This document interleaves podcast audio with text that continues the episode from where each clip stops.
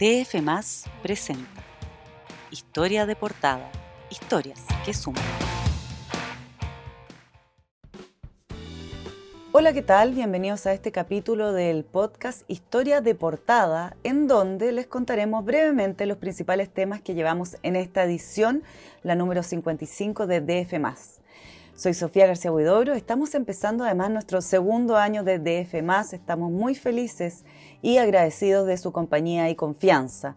Nos acompañan hoy en el podcast María José López, Marcelo Soto, Fernando Vega. María José López, editora de DF. Cuéntanos, por favor, qué trae esta edición. Hola Sofía, gracias. Así es, partimos el segundo año con mucha energía después de un tremendo aniversario la semana pasada.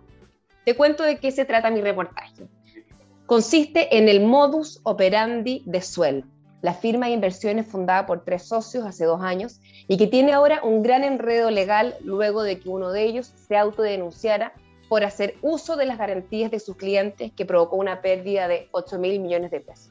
El diario financiero ha hecho una amplia cobertura la semana y el domingo ustedes podrán leer los detalles de cómo operaba esta firma, contada por los propios afectados. Hablamos con algunos de ellos y, por ejemplo, uno contó que la rentabilidad era muy buena, que en un mes, invirtiendo 20 millones, por ejemplo, podía ganar 10 millones de pesos. Cosas así y otro tipo de detalles son los que podrán encontrar en esta nota de sueldo. Peña, ¿qué hay de nuevo en Las Lucas? Hola, gracias. Esta semana les contamos sobre cómo invertir en Asia, el continente de las nuevas tecnologías y más del 60% de la población mundial. Según los expertos, aún es tiempo para entrar en esos mercados con China a la cabeza. El segundo tema es más bien una advertencia. La Comisión para el Mercado Financiero busca poner fin a los llamados multicréditos, en que una misma persona aprovecha un vacío en la entrega de información para pedir varios créditos hipotecarios. Eso era muy riesgoso o es muy riesgoso. E incluso algunas inmobiliarias ya están limitando la venta de departamentos si es que se pagan bajo esa fórmula. Esos son los temas que llevamos esta semana en Cómo Cuido Mis Lucas. Gracias, Peña. Para los que quieren invertir o poner atención qué hacer con sus ahorros, imperdible esa sección, Cuida tus Lucas. Y bueno, en otros temas, aunque las cifras de COVID siguen a la baja, el mensaje es no relajarnos. Por lo mismo, esta semana empieza la vacunación de refuerzo. Marcelo Soto habló con un conocido periodista que se contagió del virus hace unos pocos días y revela un desgarrador testimonio. Cuéntanos un poco, Marcelo, de qué se trata. Eh, hola, ¿cómo están? se trata de Juan Pablo Meneses, periodista y escritor, que, se contagió eh, de COVID pese a tener la vacuna Sinovac y, estuvo varias semanas en, la UTI. Él cuenta que pensó en morir y lo más terrible fue cuando tuvo que despedirse de su mujer embarazada y de su hija de, cinco años. Este, este, este testimonio sirve como, como advertencia de la, de la importancia de, de la vacuna, porque sin la vacuna seguramente no podría haber contado esta historia.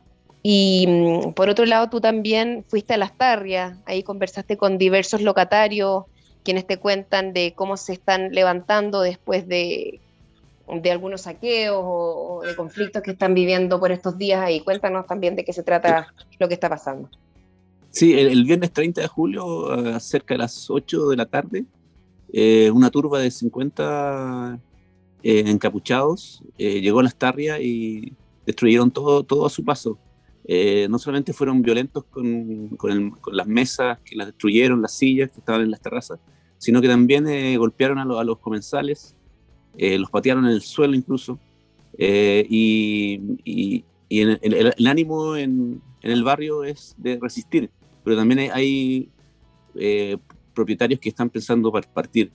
Entonces hablamos con cinco locales muy clásicos de, ese sector. Y el ánimo es más bien, o sea, todos coinciden en que, en que van a resistir y prefieren quedarse.